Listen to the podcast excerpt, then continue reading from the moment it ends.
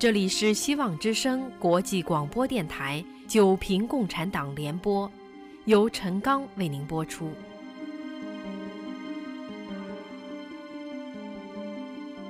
大纪元系列社论：九平共产党。九平之二，评中国共产党是怎样起家的。前言：按《说文解字》，党意即上黑。党党人，在汉语中含有贬义。孔子说：“君子矜而不争，群而不党。”《论语》中注释为“相助逆非，曰党”。中国历史上的政治小集团，往往被称为朋党，在中国传统文化中是不好的概念，与狐朋狗党同义，结党和营私连在一起。为什么在近代中国出现了一个共产党，并且成了气候，还夺取了政权？中国共产党不断给中国人民灌输：历史选择了中国共产党，人民选择了共产党，没有共产党就没有新中国。是中国人民选择了共产党，还是共产党结党营私，逼迫中国人民接受？我们只能从历史中找答案。从满清后期到民国初期，中华古国经历着巨大的外来冲击和内在变革，社会处于混乱和痛苦之中。期间，许多知识分子和仁人志士满怀救国救世之心，但是在国难和混乱中，他们的忧患意识。由失望变成了完全的绝望，有病乱求医，他们到中国以外寻找灵丹妙药，英国式的不行就换法国式的，法国式的不行再换俄国式的，不惜下猛药烈药，恨不得一日即能振兴中国。五四运动就是这种绝望的充分表现。有人主张无政府主义。有人提出打倒孔家店，有人主张引进洋文化，总之，对中国传统文化持否定态度，反对中庸之道，急于走捷径，主张砸烂一切。他们中的激进分子，一方面报国无门，一方面对自己的理想和意志深信不疑，认为现实世界无可救药。只有自己找到了历史发展机关，对革命和暴力报以巨大热情。不同的机遇让不同的人找到了不同的理论、学说、路线。终于有一组人，他们碰上了从苏俄来的共产党联络人。暴力革命夺取政权的马列思想迎合了他们的焦躁情绪，符合了他们救国救民的愿望。一拍即合。他们把一个完全陌生的异国思想引入了中华。参加中共一大的代表共有十三人，后来死的死，逃的逃，有人投靠了日本人做了汉奸，有的脱党投靠了国民党，成了叛徒或机会主义分子。到一九四九年中共掌权时。只有毛泽东和董必武两人还留在中共党里。不知这些中共建党人当时有没有想到，他们从俄国请来的这个神灵却是一个邪灵，他们找来的这剂强国之药却是一副烈性毒药。当时革命成功不久的苏俄共产党政权，已对中国抱有野心。一九二零年。苏俄成立了共产国际远东书记处，负责中国等国共产党建立工作。主管为舒米亚茨基，维京斯基做副手，和陈独秀等人开始筹建中国共产党。一九二一年六月，他们向共产国际提交远东书记处中国支部计划，表明中国共产党是共产国际领导下的一个支部。一九二一年七月二十三日，在尼科尔斯基和马林的组织下，中国共产党正式成立。从此，共产主义运动被实验性的引进中国，党的生命大于一切，征服一切，开始给中国带来一场无休止的浩劫。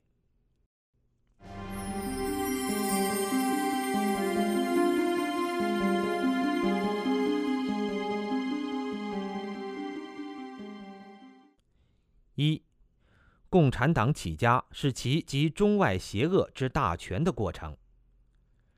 在具有五千年文明历史的中国，要移植进来一个与中国传统格格不入的共产党，引入一个外来邪灵，实在不是一件简单容易的事情。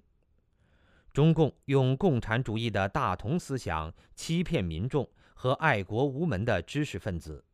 又进一步歪曲已被列宁严重歪曲了的共产主义理论，为中共摧毁一切不利于他的统治的传统和价值，消灭一切不利于他统治的社会阶层和人士做依据。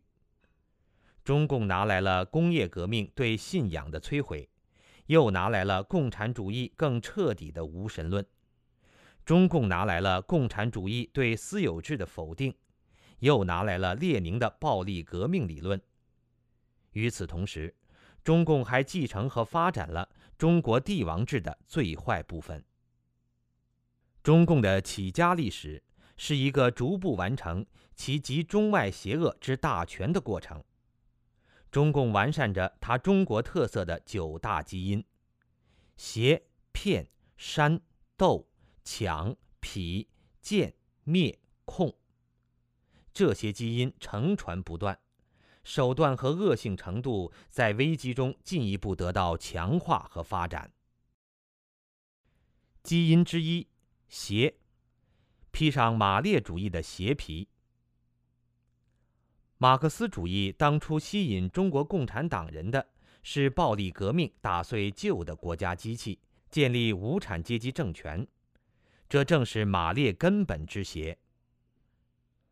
马克思主义唯物论其实是狭隘的生产力和生产关系胜于价值的经济学，在早期资本主义还不发达时，片面短视的预言资本主义的灭亡和无产阶级的胜利，已经被历史和现实所否定。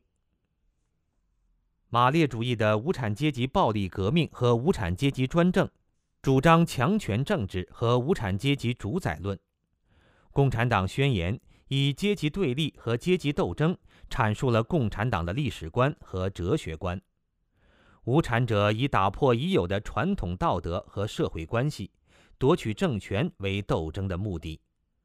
从一开始就把共产主义放在与一切传统对立的位置。人类天性对暴力是普遍排斥的，暴力之中人变得暴虐。共产党的暴力学说从本性上被人类的共性所否定，与任何先前的思想、哲学、传统都查不到实质上的渊源关系，是天地间凭空掉下来的一个莫名的恐怖体系。这种邪恶观念的前提是人定胜天，人为的改造世界。共产党用解放全人类。世界大同的理想吸引过不少人，一些具有忧患意识而又渴望干一番事业的人，最容易被共产党蒙骗。他们忘记苍天在上，在建立人间天堂的美丽谎言中，在建功立业的征战中，他们蔑视传统，将他人的生命看轻，也把自己的生命变得轻于鸿毛。人造的共产主义世界被奉为真理，满腔的热血已经沸腾，要为真理而斗争。共产党用这种绝对荒诞的理念去斩断人和上天的渊源关系，斩断他们和祖宗、民族传统的血脉，召唤他们为共产主义献身，加持共产党的虐杀能量。基因之二，骗。邪恶要装正神，就要行骗。邪一定要骗。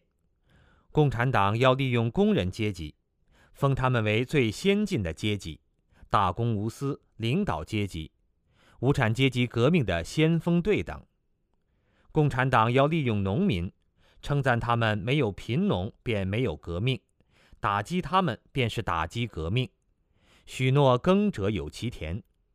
共产党需要资产阶级的帮助，于是封之为无产阶级革命的同路人。许诺以民主共和。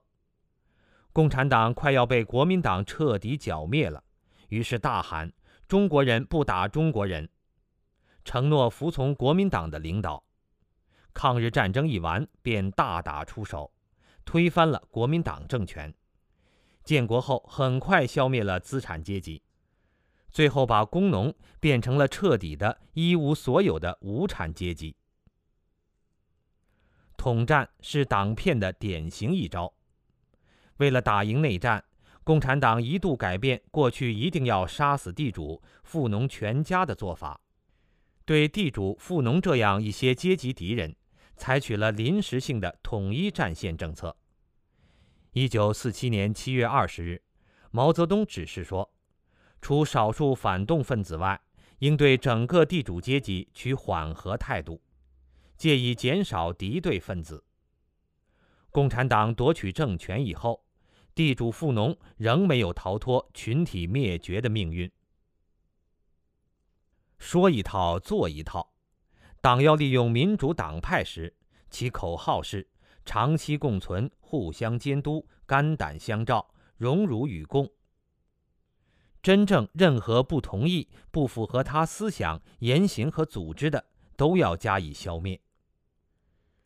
马克思、列宁和中共领导人都说过，共产党的政权不能与人共享。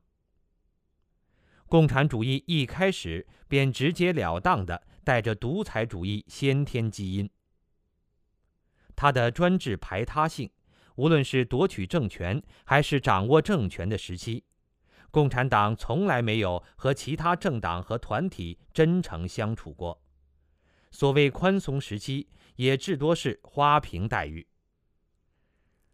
历史的教训是，共产党的任何承诺都不能相信，任何保证都不会兑现。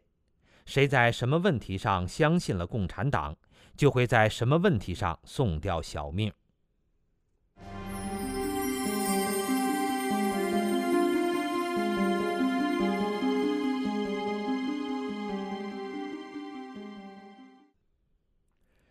基因之三，煽，善于制造仇恨，挑起一部分人斗另一部分人。骗为了煽，斗争一定要有仇恨，没有仇恨可以制造仇恨。中国农村有一套根深蒂固的土地宗族制度，是共产党建立政权的根本障碍。农村社会本来是和谐的。土地所有和租用关系不是绝对对立的关系，地主养活农民，农民养活地主，这种在一定程度上互相依存的关系，被共产党改变成阶级对立、阶级剥削的关系，变和谐为敌对、为仇恨、为斗争，变合理为不合理，变有序为混乱，变共和为专制。主张剥夺、谋财害命，杀地主富农本人，杀地主富农家人，杀地主富农家族。不少农民不肯强夺他人的财产，白天拿了，晚上又送回地主家去。被工作队知道了，骂作阶级觉悟不高。白毛女本来是仙姑，不是被压迫的故事。被部队文工干事改编成话剧、歌剧、芭蕾舞来煽动阶级仇恨。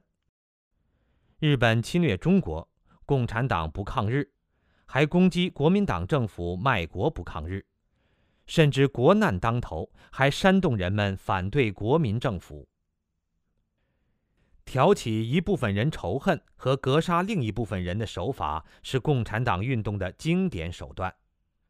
百分之九十五比百分之五的阶级划分公式因此而来。共产党后来的系列政治运动充分运用、不断发展了这一手法。划进百分之九十五则安全无事，掉进百分之五则成为被斗争的敌人。争取能占进百分之九十五的行列，成为大多数人在恐惧中的自我保护方法。落井下石也由此蔚然成风。基因之四，痞。流氓痞子组成基本队伍。痞是邪的基础，邪就得用痞。共产革命是痞子流氓起义。经典的巴黎公社纯粹是社会流氓的杀人放火、打砸抢。连马克思也看不起流氓无产阶级。他在《共产党宣言》中说：“流氓无产阶级是旧社会最下层中消极的腐化的部分，他们在一些地方也被无产阶级革命卷到运动里来，但是由于他们的整个生活状况。”他们更甘心于被人收买，去干反动的勾当。马克思、恩格斯认为，农民天生的分散性与愚昧性，甚至不够格称作阶级。中国共产党从恶的方面发展马克思的东西。毛泽东说：“流氓地痞之向来为社会所唾弃之辈，实为农村革命之最勇敢、最彻底、最坚决者。”流氓无产者加持了中共的暴烈，建立了早期农村苏维埃政权。革命这个被共产党的话语系统灌注了正面意义的词语，实在是所有善良人的恐惧和灾难，是取命来的。文革时讨论流氓无产者，共产党认为自己被叫做流氓不好听，缩写为无产者。痞的另一个表现是耍无赖。被人称为独裁时，摆出一副恶霸嘴脸。可爱的先生们，你们讲对了，我们正是这样。中国人民在几十年中积累起来的一切经验，都叫我们实行人民民主专政，或曰人民民主独裁。基因之五，渐，渗透、离间、瓦解、取代。片山痞犹不够，剑亦用之。中共渗透有术，地下工作的前三杰钱壮飞、李克农和胡北峰，他们的实际领导者是中共中央特务二科科长陈赓。钱壮飞任国民党中央调查科主任，徐恩曾的机要秘书和亲信随从。中华民国政府军第一、第二次。对江西的围剿决策和情报，钱壮飞用国民党中央组织部信函，经李克农亲自送至周恩来手中。一九三零年四月，表面上由钱壮飞率领，实际上由陈赓领导，用国民党中央调查科的证件和经费，在东北建立了一整套明属国民党、暗属共产党的双重特务组织。李克农。亦曾打入中华民国海陆空军总司令部担任译电员。中共保密局负责人顾顺章被捕叛变的急电，就是被李翻译后由钱壮飞送给周恩来的，免除了被一网打尽的下场。亲共的杨登营担任国民党中央调查科上海特派员，中共认为不可靠的党员，便让他去逮捕和处决。河南一个老干部，曾因得罪了共产党中的干部，便被自己人开后门，送到国民党监狱中关押了好几年。在解放战争期间，中共情报战线直达蒋介石身边。国防部作战次长、掌握国民党调动军队大权的刘飞中将，竟是中共地下党。在被调动的军队自己还不知道时，延安就已经得到情报，并据此而拟好作战计划。胡宗南的机要秘书和亲信随从熊向晖，将胡宗南大军进攻延安的计划通报周恩来，以致胡宗南打进延安时得到的才是一座空城。周恩来曾经说：“蒋介石的作战命令还没有下达到军长，毛主席就已经看到了。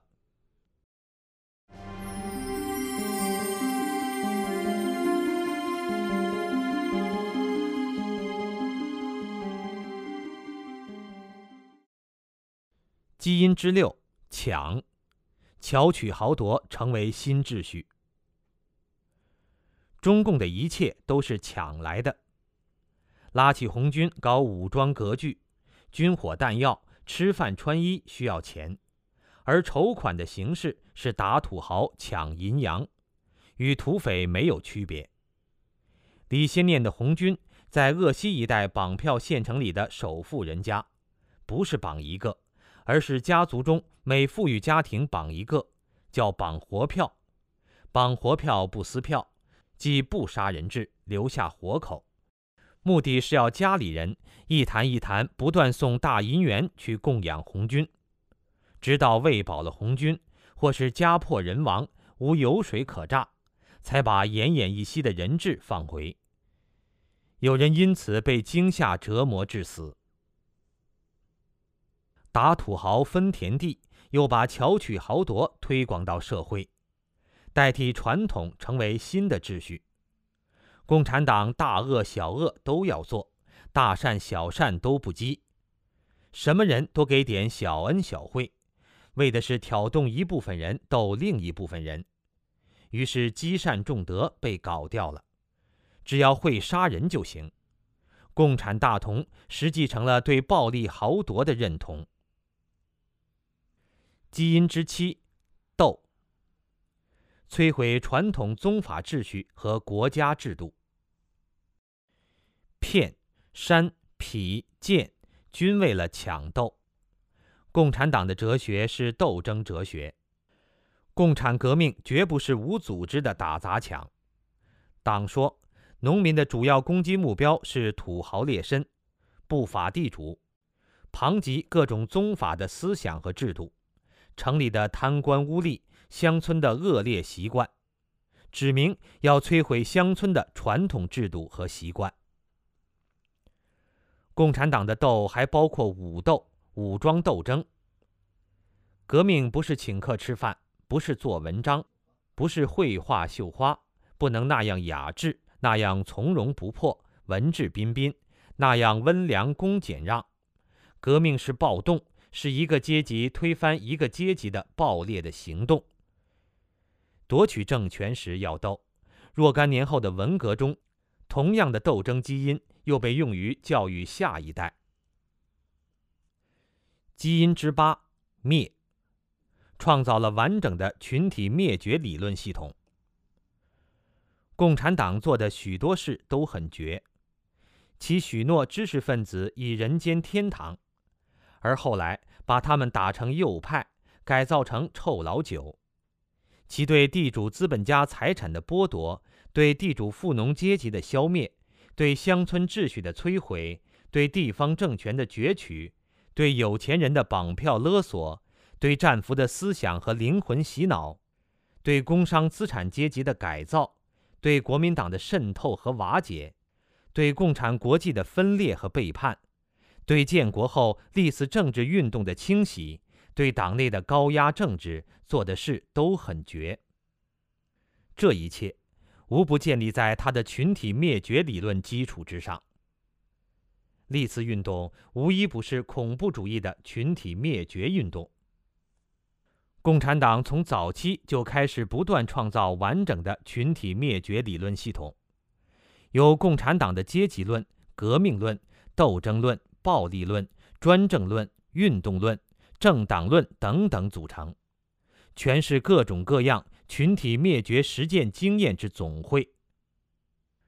中共最大特色的群体灭绝，是从思想上和人性良知上的灭绝。这是符合其集团根本利益的恐惧统治方法。你反对他，他要消灭你；你拥护他，他也可能要消灭你。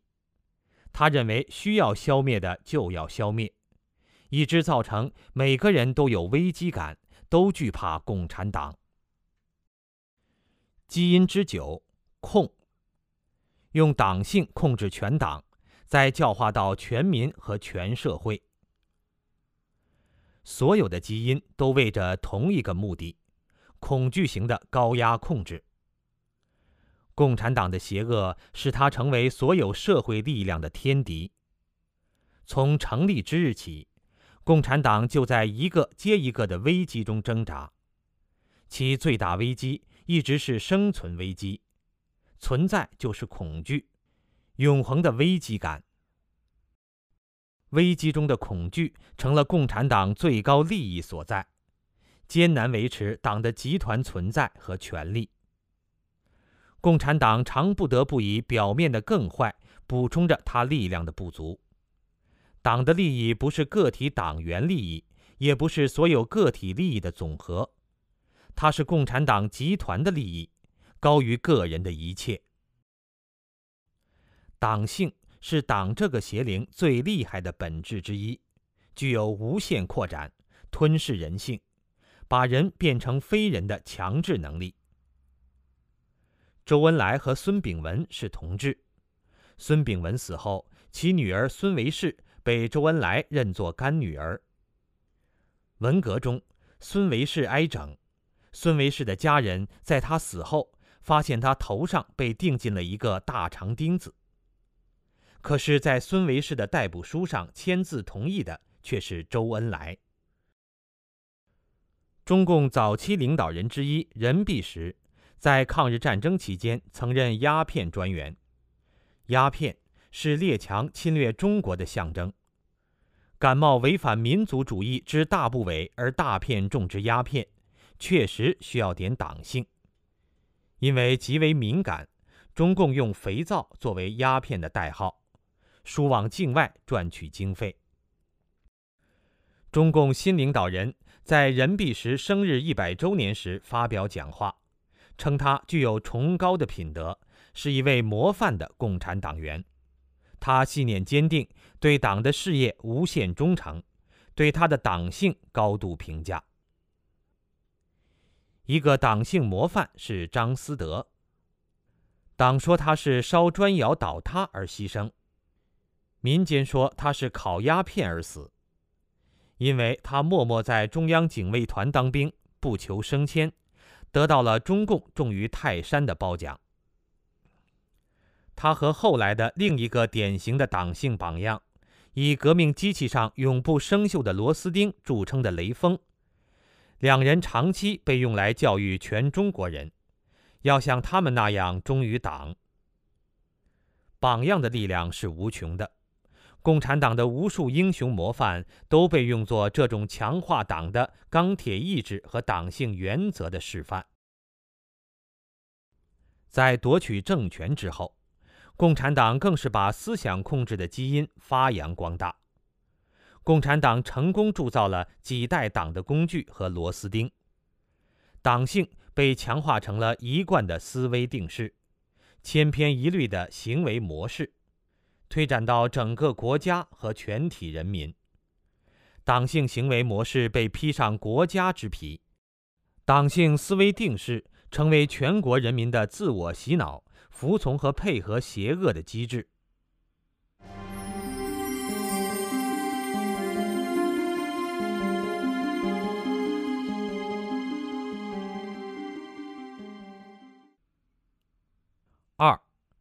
中国共产党不光彩的起家史。中国共产党说自己的历史是从胜利不断走向胜利的光辉历史，往自己脸上贴金是为了赋予共产党政权合法性。事实上，共产党的发家史一点也不光彩，它只有靠挟、骗、煽、斗、抢、痞、贱、灭、控的九大基因。才最终夺取了政权。一，中共成立，吸苏共的奶水长大。中共教育人民，十月革命一声炮响，给我们送来了马克思列宁主义。其实，中共成立之初是苏俄的亚洲中国支部，从一开始就是一个卖国政党。成立初期。中国共产党没有钱，没有理论和实践，更没有主心骨。加入共产国际是对暴力革命的参与和依附。中国暴力革命和马克思列宁阶段的暴力革命一脉相承。共产国际是全球颠覆各国政权的总指挥部。中共那时是共产国际的东方支部，执行苏俄红色帝国主义的东方路线。中共依仗苏共成熟的暴力夺权和无产阶级专政的经验，政治、思想、组织路线都听命于苏共，照抄外来非法组织的地下秘密生存方式。实行严密的监视控制，苏共是中共的主心骨和靠山。中共第一次代表大会通过的《中国共产党党章》是由共产国际主持制定的，宣言依据的是马列主义、阶级斗争、无产阶级专政和建党学说，以苏共党纲作为重要依据。中共党的灵魂是苏共式的外来品。中共党的领导人陈独秀和共产国际代表马林曾经有不同意见。马林带一封信给陈说：“如果你是真正的共产党员，一定要听第三国际的命令。”虽然陈独秀是中国共产党的第一任教父，也只好听从共产国际教廷的命令，隶属和屈从苏俄。陈独秀在一九二三年党的第三次代表大会上公开承认，党的经费几乎完全是我们从共产国际得到的。一年来，共产国际在中国用款二十余万，而中共成绩不佳，共产国际责备中国同志太不努力。据中共解密文件不完全统计，一九二一年十月至一九二二年六月。收入一万六千六百五十五元，一九二四年一千五百美元和三万两千九百二十七点一七元。一九二七年为十八万七千六百七十四元。每月共产国际给费用平均在两万元左右。中共现在的拉关系、走后门、迎合、买通，甚至威胁等方法，在早期已经使用。共产国际主管曾严厉批评中共中央不断要钱的做法。他们利用经费来源不同这一情况，得以弄到这些经费，因为这一个来源不知道另一个来源已经播出。有趣的是，前来的同志总是不仅十分清楚地了解俄国同志的情绪，而且甚至了解应该怎样区别对待与这项或那项拨款相关的某位同志。而一旦多数同志相信不能通过正式途径弄到，就开始逃避事务性的会见，然后采取最粗暴的敲诈手段，如散布谣言，说什么基层工作人员似乎责备苏联，把钱给了军阀而不给中央。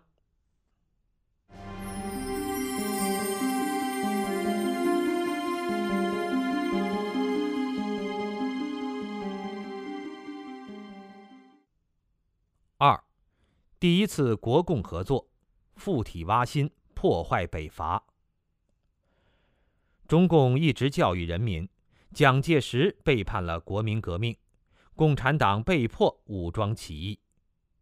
实际上，共产党第一次国共合作是为了附体于国民革命，发展自己，并且在行动中急于夺权，发动苏维埃革命，破坏和背叛了国民革命。一九二二年七月，中共党的第二次代表大会上，因为急于夺取政权，反对与国民党联合的意见主导了大会。但是太上皇共产国际推翻决议，指令中共加入国民党。第一次国共合作期间，一九二五年一月，中国共产党在上海举行第四次全国代表大会。在孙中山去世以前。已经提出领导权的问题。如果孙中山没有去世，中共夺权针对的就不是蒋介石了。靠了苏俄撑腰，国共合作期间，共产党在国民党内大肆抓权。谭平山担任国民党中央组织部部长，冯菊坡担任工人部长，全权处理事务的部秘书。林祖涵担任农民部长，彭湃在农民部担任部秘书。毛泽东担任国民党宣传部代部长。军校、军队领导权向来是共产党关注的焦点。周恩来担任黄埔军校政治部主任，张申府担任副主任，周恩来还兼军法处处长，到处安插苏俄军事顾问。不少共产党人担任国民党军校政治教官和教职人员，担任国民革命军的各级党代表，并规定没有党代表的附属签名，一切命令均不生效。这样附体国民革命的结果，使得中共由1925年的不满千人暴增至1928年的三万人。北伐革命始于1926年的二月。一九二六年十月至一九二七年三月，中国共产党在上海进行了三次武装暴动，最后进攻北伐军师部，被北伐军解除了武装。广东的总罢工纠察队每天都与警察发生暴力冲突，这样的骚扰直接导致了四一二国民党对共产党的大清洗。一九二七年八月。国民革命军内的共产党借机发动南昌暴动，被很快镇压下去。九月发动了攻打长沙的秋收起义，也被镇压下去。共产党开始实行党的支部建立在连上的网络式控制，流窜到井冈山地区，建立农村局部政权。三、湖南农民暴动，发动痞子造反。北伐期间，国民革命军在征战军阀，共产党在农村造反夺权。一九二七年的湖南农民运动也是流氓起义，与首场著名的共产革命巴黎公社流氓起义互相佐证。法国人民和当时在巴黎的外国人都亲自见证，巴黎公社社员是毫无理想、破坏诚信的一群流寇。住高楼大厦，吃美味珍馐，只知眼前快乐，不知有死。巴黎公社暴乱期间，他们实行暴禁，把给国王宣讲的达尔布瓦大主教抓作人质枪毙，暴杀教士六十四人，纵火焚烧宫殿、官署民宅、记功碑、明勋柱，无不摧残锤碎，以为快事。法国首都富丽甲天下。欧洲无人可比，楼台化为灰土，民众惨成枯骨，凶残残酷之祸，古今罕有也。毛泽东承认，农民在乡里颇有一点子乱来，农会权力无上，不许地主说话，把地主的威风扫光，这等于将地主打翻在地，再踏上一只脚，把你入另册。向土豪劣绅罚款捐款，打轿子。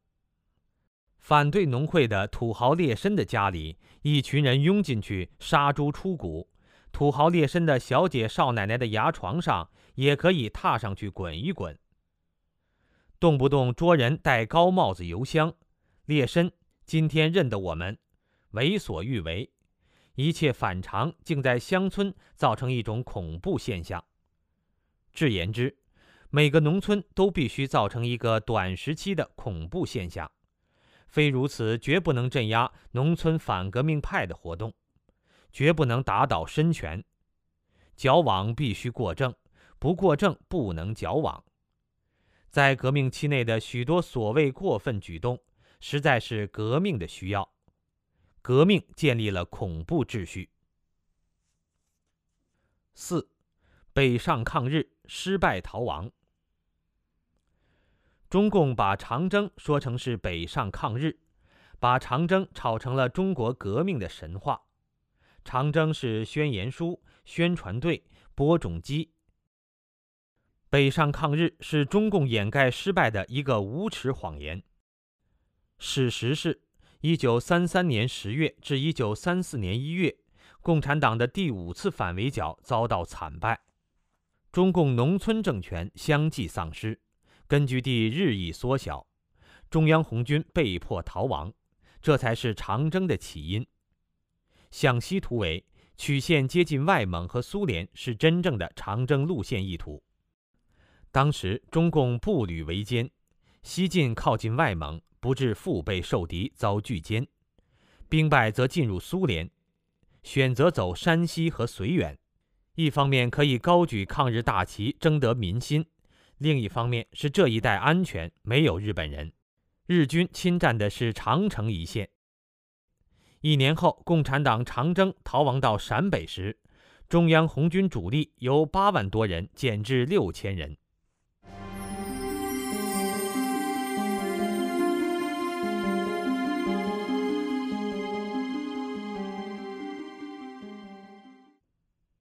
五，西安事变成功用剑，二次附体。西安事变指发生于一九三六年十二月，张学良、杨虎城在西安扣留蒋介石的兵变。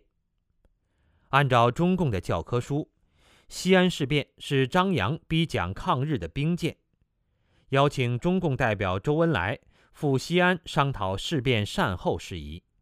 在全国各界的调停下，事变和平解决，结束了十年内战，促使抗日民族统一战线形成，成为扭转中国危局的关键。中共把自己描绘成一个顾全大局、爱国抗日的红脸。越来越多的资料揭示出，西安事变前夕，杨虎城、张学良身边已聚集了许多共产党的特务。地下党员刘鼎经宋庆龄介绍到张学良身边。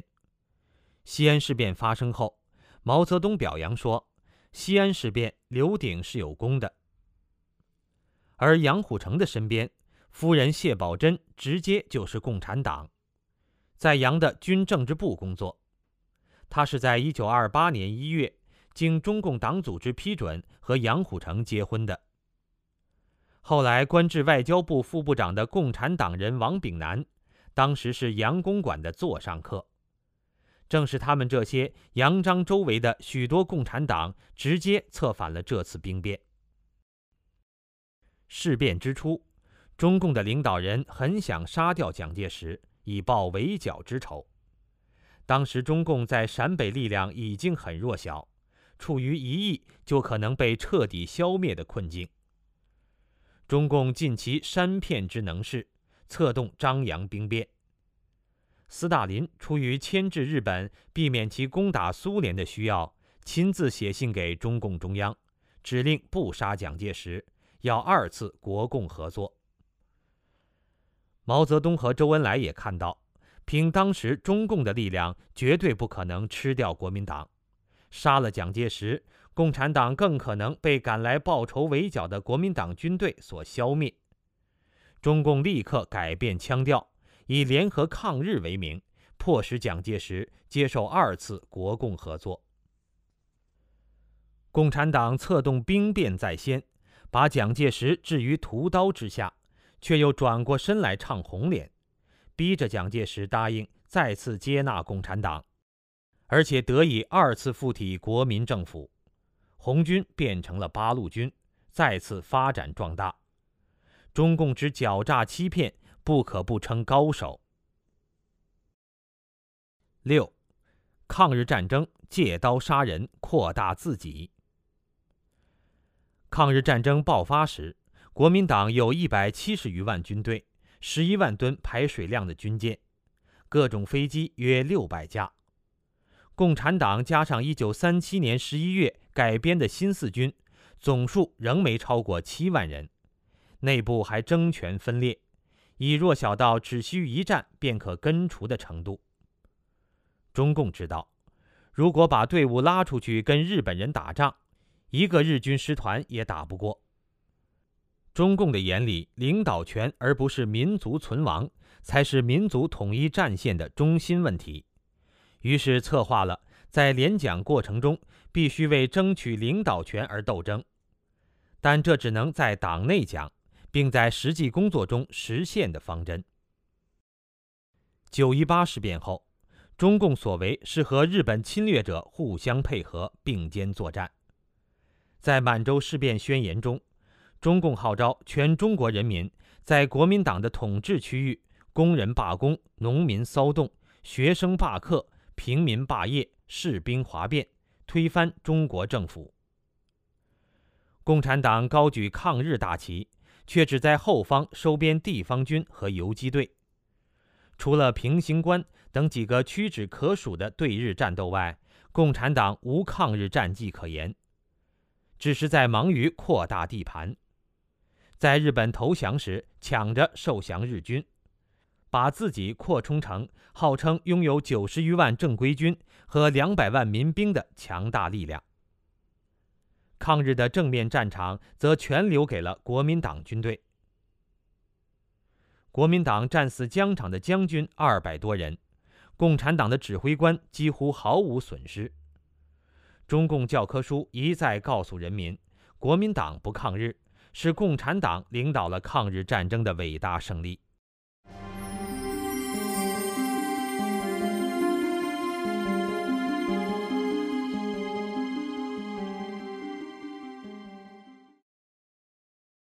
七，延安整风，开创闻风丧胆的整人模式。用抗日的名义吸引了无数爱国青年来到延安，在延安用整风迫害了成千上万的革命青年。中共在建国以后，把延安描绘成革命圣地，却不讲延安整风的罪恶。延安整风运动是人中最恐怖、最黑暗、最残暴的权力游戏。以整肃小资产阶级毒素的名义，党清洗着人的文明、独立、自由、容忍、尊严等价值。整风的第一步是建立每个同志的人事档案，包括：一、自我概述；二、政治文化年谱；三。家庭成分与社会关系，四，个人自传与思想变化，五，党性检讨。在档案中，要交代出你出生以后所有认识的人、发生的事、发生的时间、地点，反复的写，发现有遗漏就定成问题人物，还要交代参加过的所有社会活动，特别是入党的经过。重点交代参加活动过程的所思所想，最关键的是党性检讨，主要了解在思想意识上、言论上、工作态度上、日常生活上、待人接物上是否有反党性的行为。以思想意识为例，要检查入党入伍后是否计较个人利益，是否借党的工作达到私人的目的。对革命前途是否动摇过，或者战斗怕死、想家想老婆？因为没有客观标准，每个人都被发现有问题。检查干部使用逼供信、清理内奸，必然产生无数冤假错案。整风时代的延安被称作是一座人性的炼狱，伤害了大批干部。抗日军政大学进驻了审干工作组，两个月的赤色恐怖、记习坦白、师范坦白、集体劝说、五分钟劝说、个别谈话、大会报告、抓水萝卜、照相，是把人一批一批弄上台让大家看，面不改色者就没有问题，否则就是嫌疑分子审查对象。连共产国际的代表都受不了，说延安的情形令人丧气，人们不敢与他人交往，各怀鬼胎，人人流露出紧张和恐惧，每人都不敢为真理及为被诽谤中伤的朋友辩护，只求保住自己的性命。恶棍因阿谀平步青云，侮辱同志、自我羞辱成为延安生活的特性。人们快疯了，大家都但求保住生命和饭碗，荣辱尊严、同志间的爱都被抛弃得一干二净。人们不再表达自己的意见，而是背诵党领袖的文章。这一套做法几乎不做任何改动，就可作为共产党中国成立后大小运动的写照。八，三年内战，卖国夺权。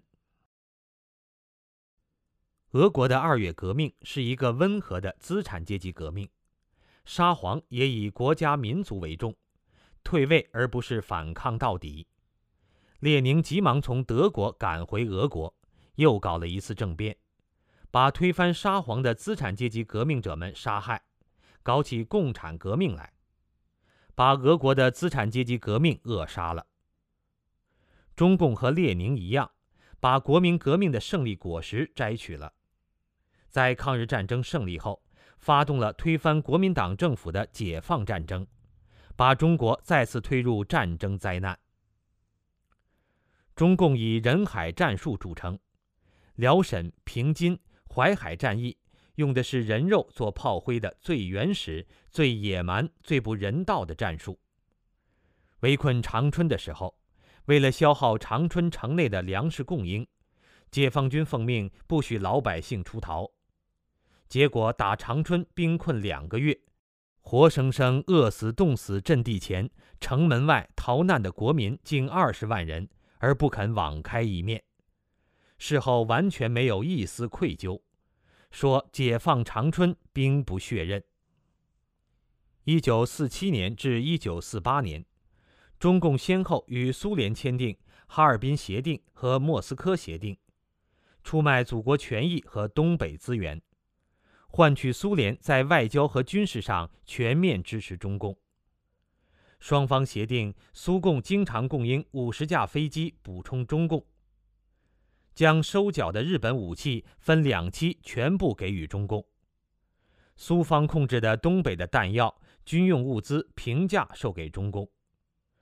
国民党一旦对东北发动两栖登陆攻势，苏共秘密协助中共军队作战。苏联协助中共夺取新疆控制权，建立苏中联合空军力量，装备中共十一个师，把美国援助苏联的一百三十亿美元的武器的三分之一运入东北。中共为了获取苏联支持，承诺苏联对东北陆路、空中交通的特权。对苏提供国民党政府和美军行动情报，以东北物产棉花、大豆战略物资供应苏联，换取精良武器。苏联有优先开采中国矿产的权利，有权在东北和新疆驻军。苏联可将远东情报局设在中国。如果欧洲爆发战争，中共应派远征军十万、劳工两百万支援苏联。除此之外，中共还承诺将辽宁、安东省的特别区域在适当时并入朝鲜。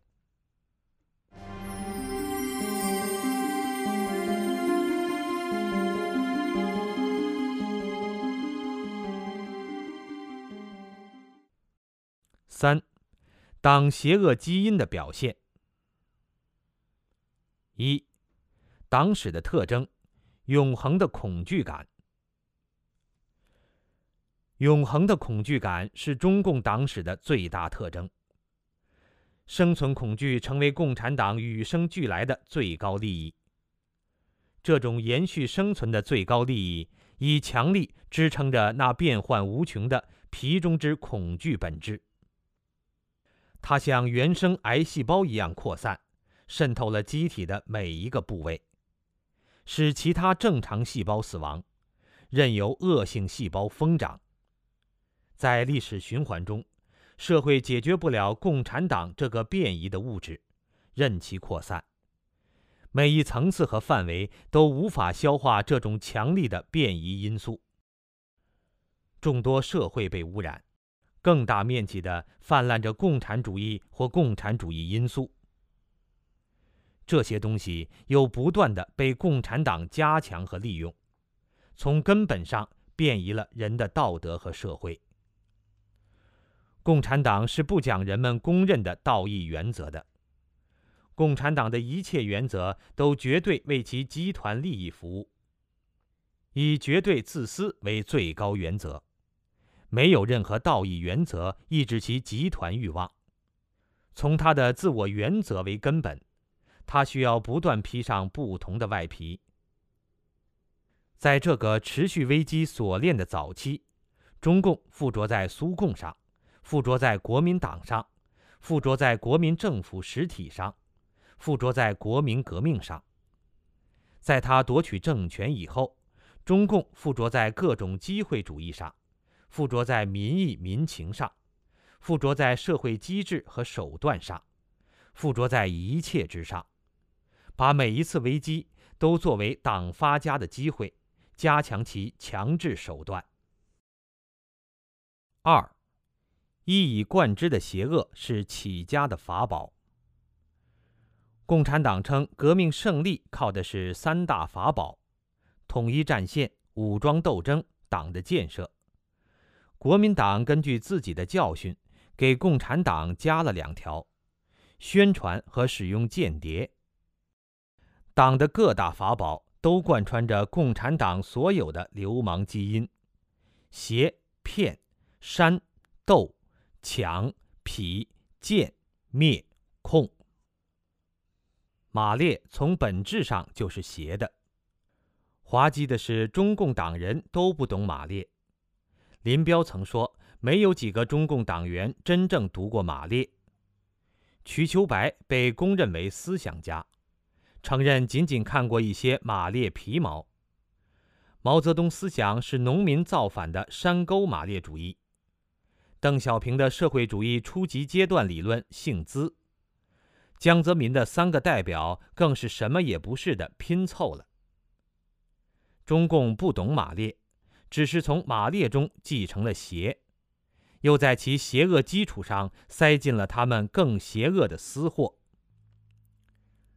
特别值得提出的是，中共的统战工作是骗和短期收买的并用，统是为了战，使共产党从孤家寡人变成人多势众，改变双方力量的对比，有统就有分，分出哪些是敌我友左中右。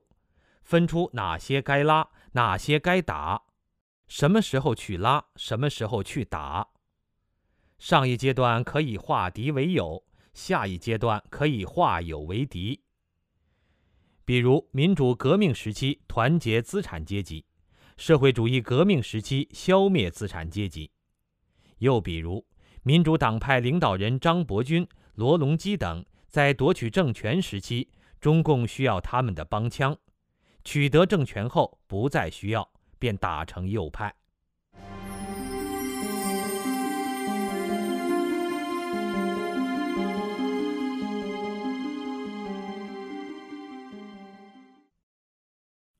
三，党是成熟的流氓。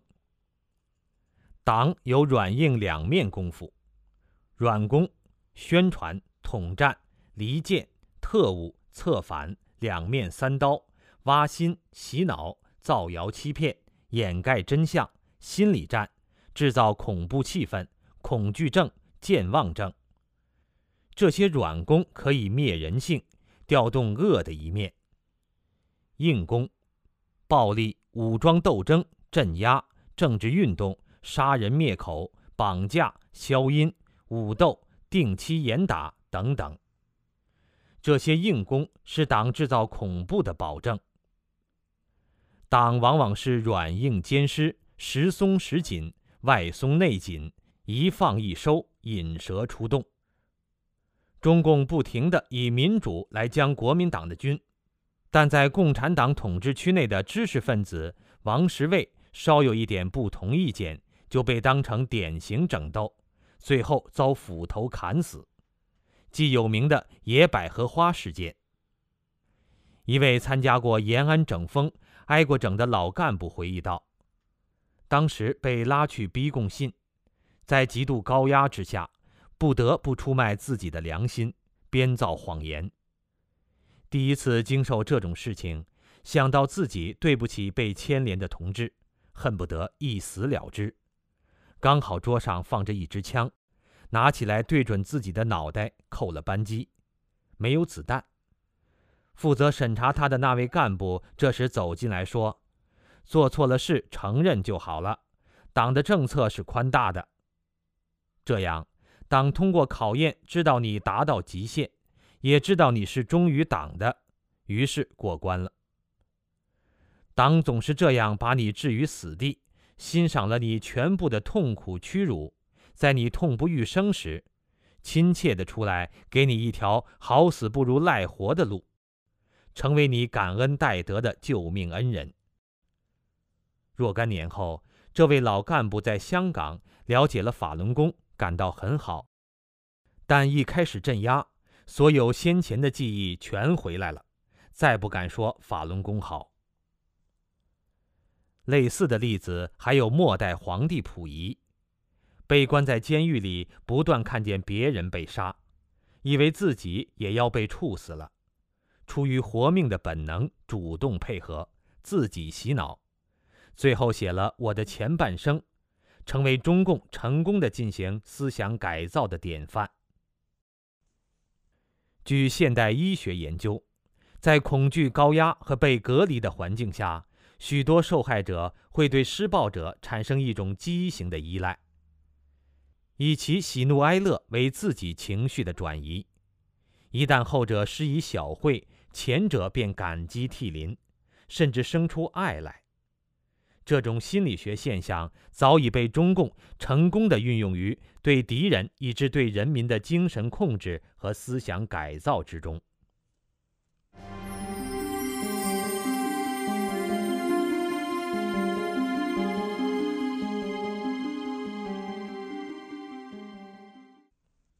四，党是最邪恶的。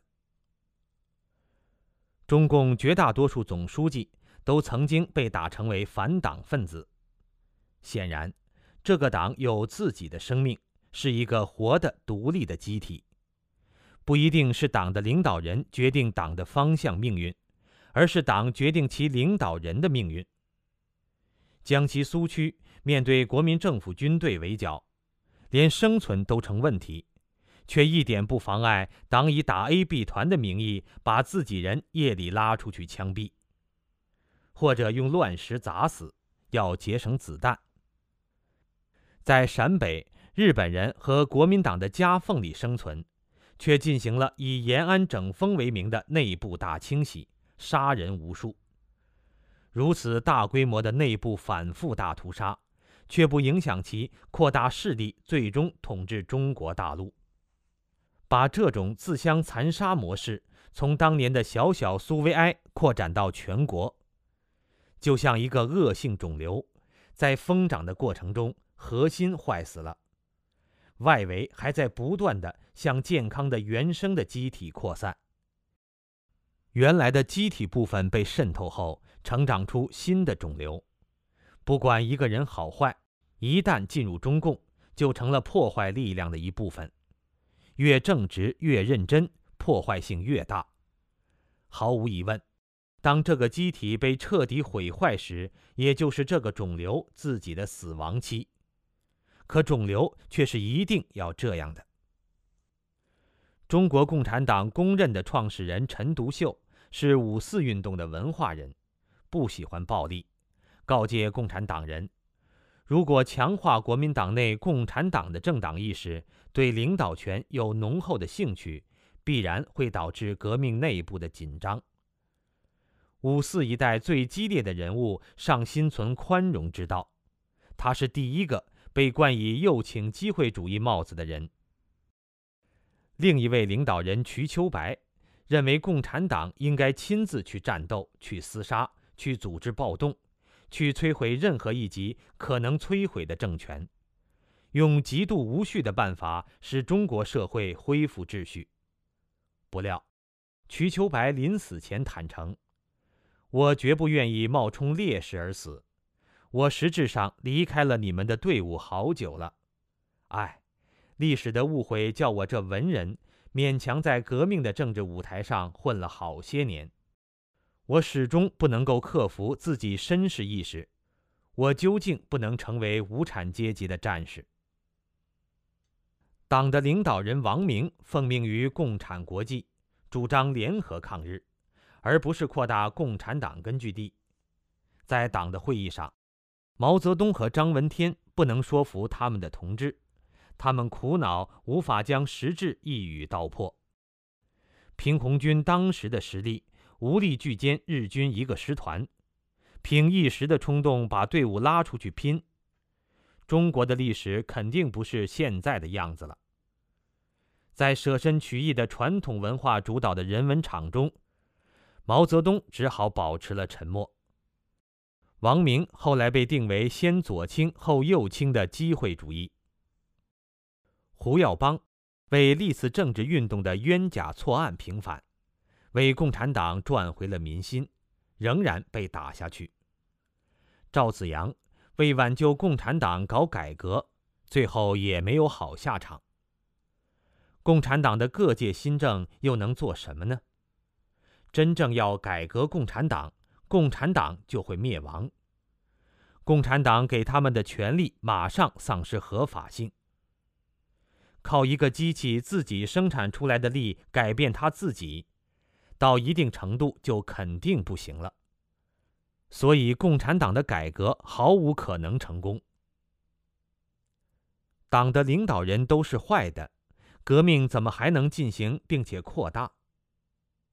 在许多最邪恶的时刻，共产党的最高领导人败下阵来，因为他们的邪恶劲儿都不够水平。只有最邪恶的才能符合党的需要。党的领导人都是悲剧收场。党自己顽强的活着。能生存下来的领导人，不是能操纵党的，而是摸透了党的，顺着党的邪劲儿走，能给党加持能量，能帮助党度过危机的。难怪共产党员与天斗、与地斗、与人斗，就是不能与党斗。都是党的驯服工具，最高境界也就是互相利用。痞，在今日已是党的一大奇观。党的这个错误是张国焘的，那个错误是四人帮的。毛泽东的三七开，邓小平的四六开，党却从来没有错。党错了是党自己纠正的。向前看，不要纠缠历史旧账。连共产主义的人间天堂都堕变成社会主义温饱。连马列主义都被三个代表取缔，连自己都可以骂。为了维护其统治，如果人们见到共产党搞民主、开放宗教自由，一夜之间抛弃江泽民、平反法轮功，都不要奇怪。唯有一个东西不会改变，那就是党的集团目标、集团生存、集团权力的宗旨不变。维护共产党的权力和统治不变。共产党把暴力、恐惧和高压灌注成党的理论纲领，化成党性、党的最高原则，化成领导人的灵魂，化成整个党的运作机制和所有党员的行动准则。党是刚性的党，有铁的纪律、统一的意志，全党党员的行动必须一致。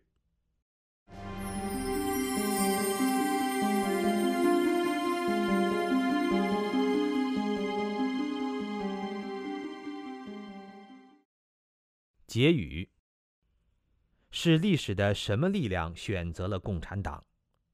为什么不选择别的，要选择中共？我们都知道，世界上存在着两种势力，两种选择：一种是旧的、邪的势力，他要进行恶的、负面的选择；另一种是正的、好的势力，要进行好的、善的方面的选择。共产党是旧势力的选择，之所以选择共产党，就是因为它集古今中外邪恶之大成，是邪恶的集中代表。它最会利用并欺负人们的善良，一步一步成了今天的气候。共产党宣传没有共产党就没有新中国，意味着什么？一九二一年中共建党到一九四九年共产党夺取政权，都证明没有共产党的血腥和狡诈，就没有他的天下。中共不同于历史上的其他任何团体，因为按照马克思和列宁编造的理论，根据中共的随心所欲，可以把一切任意的行动都置于冠冕堂皇之中，与某些部分的群众巧妙地连在一起，做出强力的解释，通过每日每时的各种宣传。将中共的政策和策略披上理论的外衣加以实施，以证明其永远正确。中共的起家史是一个集邪恶之大全的过程，毫无光彩可言。中共的起家史恰恰说明，中共政权没有合法性，不是中国人民选择了共产党，而是共产党强受其间，靠了其无比邪恶的基因。邪骗、煽、斗、抢、痞、贱、灭、控，把一个外来邪灵强加给了中国人民。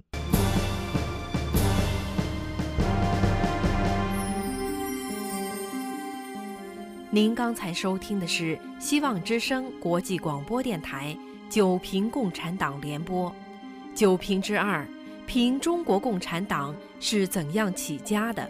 是由陈刚为您播出的。